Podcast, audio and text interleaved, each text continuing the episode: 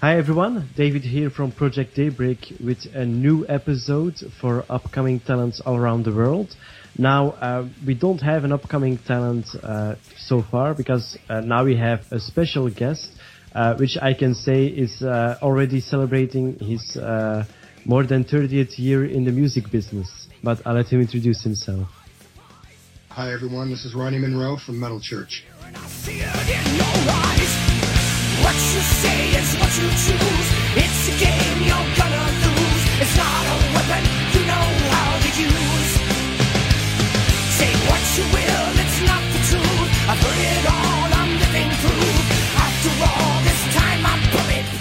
Now, um, like I just said, uh, more than 30 years, um, because the band Metal Church started out in uh, 84.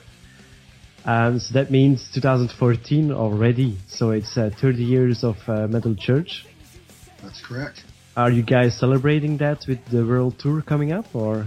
Um, we haven't um, actually spoken of that as of right now. We're just going to go out uh, mid-February to mid-March in support of the new record Generation Nothing, and then I'm sure after that for the next r- round, the next record, we'll I'm sure plan something to that for the Uh, 30th anniversary. Yes.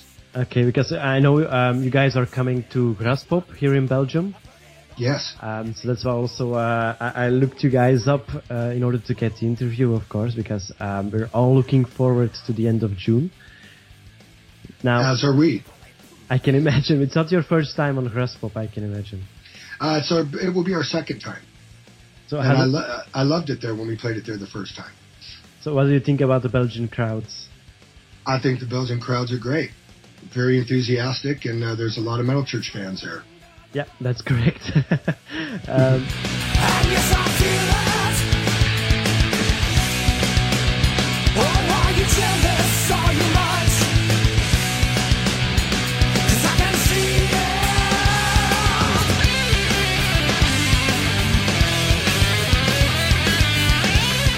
now, where did it all start for you? The music? Did it start at a young age, or? Uh, yeah, basically, I started out uh, on saxophone for maybe two months, and then I, I needed something different, and then drums came in, and uh, that was more fitting for me. So I played the drums for a few years, and then I got bit by the lead singer bug, and I started practicing singing, and then uh, that's kind of how I got into it. And have you always been a heavy metal fan, or?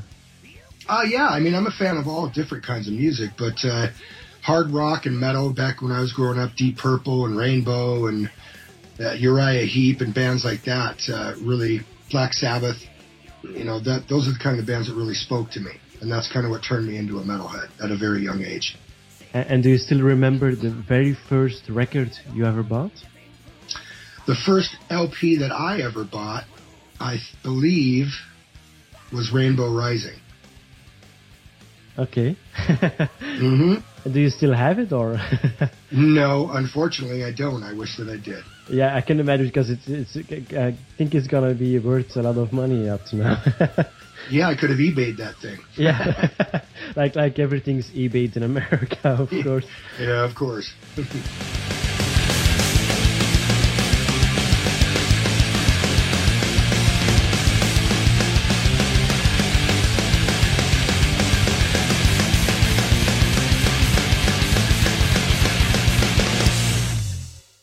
Now, um, are there any idols um, while growing up in, into the metal scene uh, that you looked up to?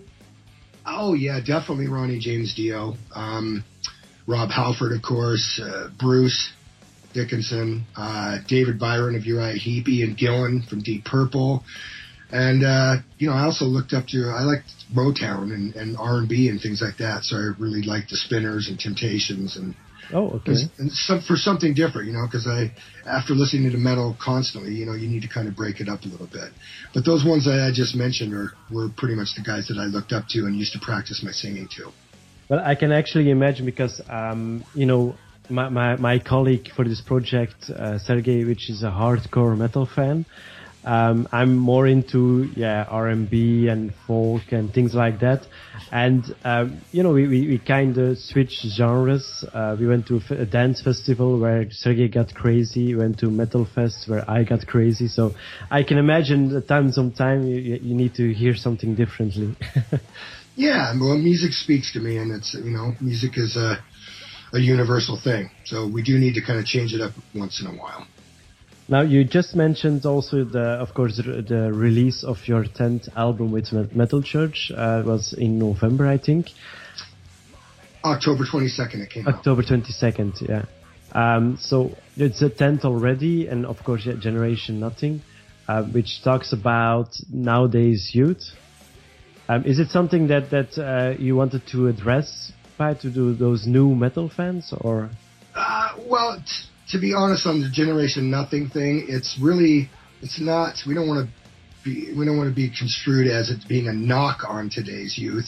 It's really mostly about how the kids of today are so digitized, and there's a lot, so many things that have gone away in the music industry and, and in life them itself from when I was growing up. So that's kind of what it's talking about. So, per se, for an example, uh, Tower Records over here. Back in the day, it used to be when the new Kiss record or the new Dio record was coming out, you'd line up outside their door and they would open the doors at midnight for everybody to go in and get the record. And then everybody would be standing around, excited, reading the liner notes, looking at the posters, and things like that. And that just does not exist today because everything is in the palm of your hand. So that's That's, kind of that's the kind of the explanation on Generation Nothing. It's not a knock on today's youth, although there is some children out there that need to learn some respect. yeah? But uh, yeah, it's mostly about that.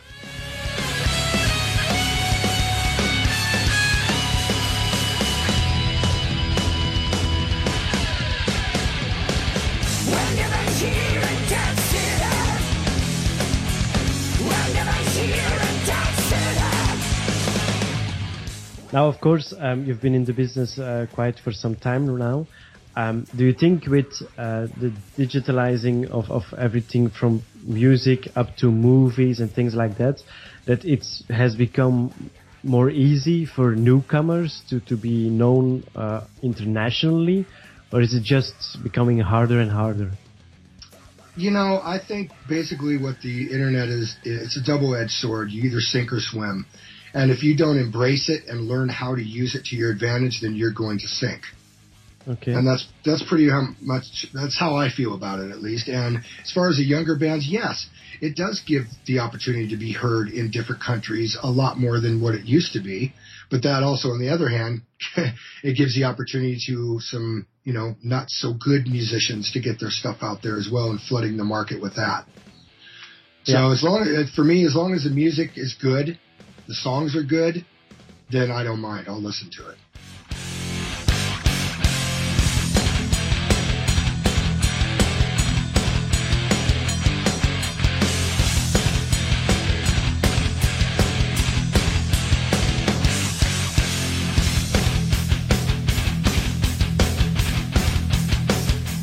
Now, um, we, I know we were talking about Metal Church, but you also have uh, your own solo career. Um, what, what do you prefer the most? Is it is working in a band, or is it really like solo doing your own thing? Or Well, quickly on how that all uh, came about. My first solo record came out because Metal Church broke up.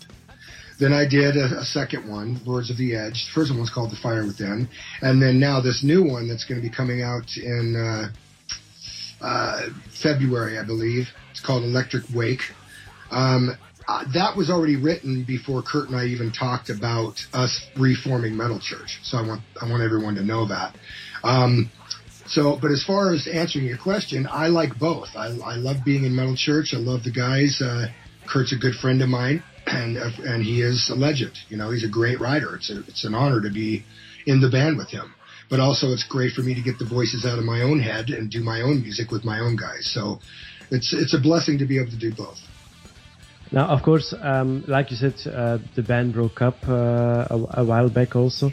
Um, but you've managed uh, to to get um, like like say ups and downs during the career uh, with Metal Church.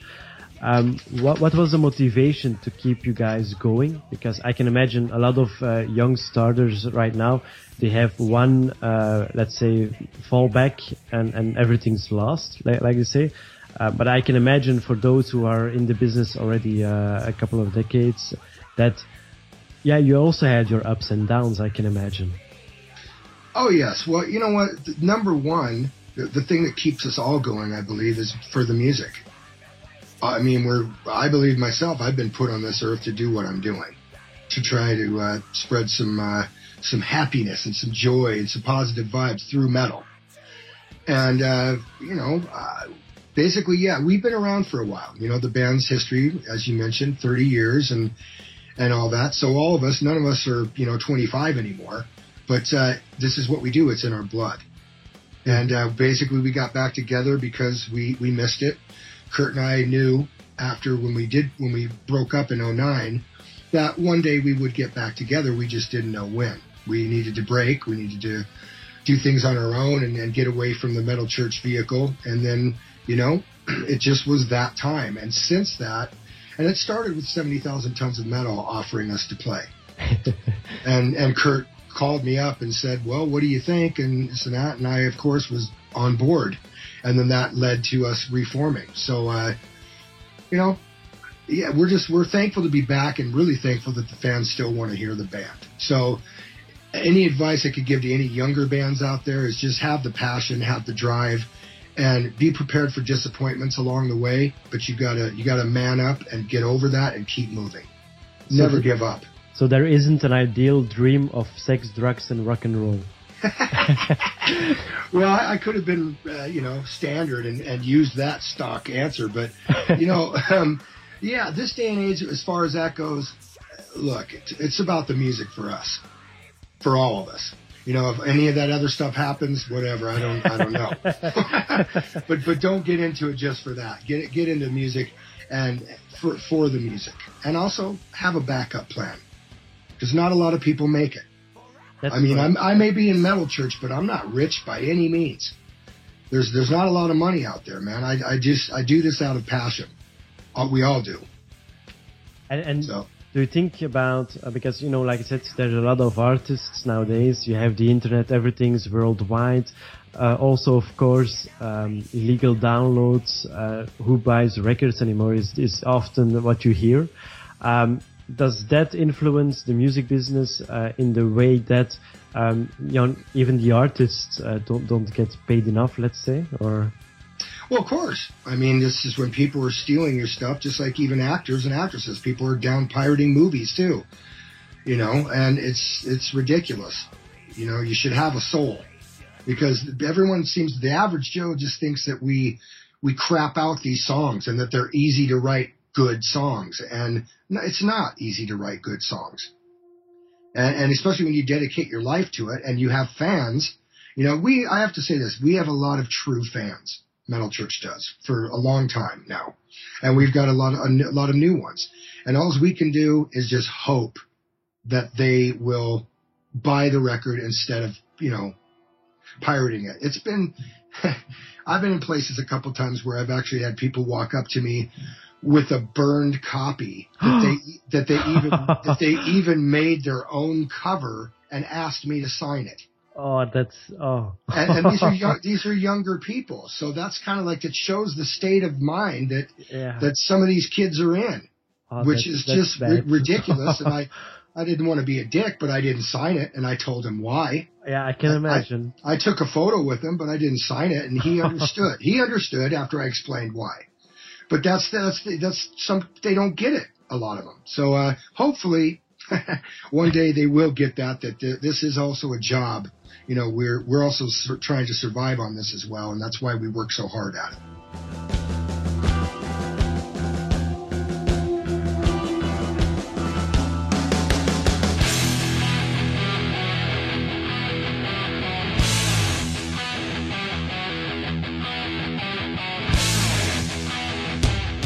Now, the, the last album, how long did it take to record it? Uh, the Metal Church record. Um, yeah. Th- that one fell out pr- pretty quickly. I mean, once Kurt gets in there and starts writing, and he gets in the zone, uh, it, it goes pretty fast, man. And then he sends me over the stuff for me to do my thing, uh, write lyrics, melody lines, and I demo stuff and send it to him, and so on and so forth. So basically, the process was, you know, went pretty quick within a few months. And what do you prefer the most? Is it writing the songs? Is it recording in studio, or is it really performing on on, on gigs? I like performing, but I, I like all of it. I mean, the writing part of it is intriguing to me because, you know, I get to write. I didn't write as many lyrics on this album as I did the previous, Mm-hmm. but, but, uh, I have my own record that I did as well. So, um, I, I like it all, but I really like to perform. Okay. And what was the, the let's say the, the performance you remember the most, the, the most exclusive you've had so far? Um, well, there's been a few, but I really liked Wacken and I believe it was 05 when we played the True Metal stage. And, uh, you know, the Sideways Rain was going. I did an interview with Rock Hard, I believe it was, or somebody was there interviewing me and I talked about that. And it, it was amazing. The rain and everything and no one with umbrellas. Everybody's just standing there singing words back to us. Doing Uh, some mosh pits and Oh yeah, and if you go to if you go to YouTube and you watch Gods of Wrath on there, you'll see how passionate the fans are about the music, and it was just incredible. It's even when today when I talk about it, the hair stands up on my arms, because that's why I do music. It's just I love it. and is there any uh, music venue in the, in the future or festivals, concerts uh, that you also want to perform? Something a long life dream, or uh, have you already done it? I yeah, I mean, to me, I've kind of surpassed that right now. I don't, I don't care where we play. Uh, well, I'll tell you what I would like to have happen. I would really like to have uh, an opening slot for Maiden or Priest or somebody big like that to give Metal Church the opportunity to be seen by the masses. That, that would really help the band. So that's a little dream of mine right now. Okay, well, perhaps uh, on, on Graspop because I, I know uh, Judas Priest is coming too. So. Oh, that's right. Okay. Well, you never know. We'll, we'll try to work something out. now, um, when you do a, a, a gig and uh, you have all your fans there, what would you like them to remember you by? I would like the fans to remember myself and the band by just putting on one of the greatest performances that they've ever seen. And also, uh, when they meet us, knowing that we're genuine human beings. Okay, that's a really nice start, of course. really means it's not too late. The creatures of the night you'll find soon to become shadow blind. You won't even realize you started to die. Oh. If you check out for you personally, so it doesn't have anything to do with the music, uh, it's, it's your own personal opinion. Um, what would you still have on your bucket list? So the top top three. Oh, bucket list. Well, um, well, one of them I can't have happen because I also always wanted to sing a, uh, a duet with Ronnie, Ronnie James Dio on stage. So, of course, that's not going to be able to happen. But uh, um, I don't know. Um, I really don't have a bucket list. Perhaps uh, doing a gig uh, with it uh, in Tibet, or There you go. Yeah, in the mountains of Tibet. yeah, doing some, Naked. some metal t- naked. I don't know what I'm saying right there. Yeah, I, I really, I don't know, David. I don't know what my bucket list would be. I've not really thought of it. I just, I just want to be able to continue on doing what we're doing and have Metal Church get out there to get to the level where the band deserves to be, where Kurt Vanderhoof deserves to be, and the music that he's written. That, that's what I would like to see before I go. Okay, that's a, that's a nice uh, nice way to go. Also, of course. Um, now, for for all listeners, um, we can find, of course, uh, the, the Metal Church website, um, your own website too. Correct. Yes, you can go to metalchurchmusic.com, which right now links with RatPackRecordsAmerica.com, uh, RonnyMunroe.com. There's a Metal Church official Facebook, the Ronny Munroe uh, Facebook artist page. Uh, you can find us all over the place. And, uh, and concerning the, the albums, we can purchase it uh, on the websites, uh, Amazon. Uh, Amazon, iTunes, um, yeah, just go to the site and look, and there's there's a, quite a few options. okay, um, so our listeners uh, just buy the original stuff. Uh, don't go with copied CDs and ask for a signature. yeah, you will you will be turned away. Okay, then they know in advance. It's, it's the most important thing. Now, uh, perhaps we'll see each other on Graspop um, because I presume we'll be there too. Um, so we can meet you in person and uh, we'll buy you a beer then. Now, we Well, wish you, of course, the best of luck for the rest. Well, thank you, David, and uh, I will take you up on that. So please uh, email me in advance or whatever, so we can I know where we can meet up and uh, we'll chat. Okay, let's go then. And um, I wish you a, a very nice evening for the. Thank you very much, and I appreciate the time. And you take care. You, you too. Until next Okay. time. Bye, bye, David. Bye bye.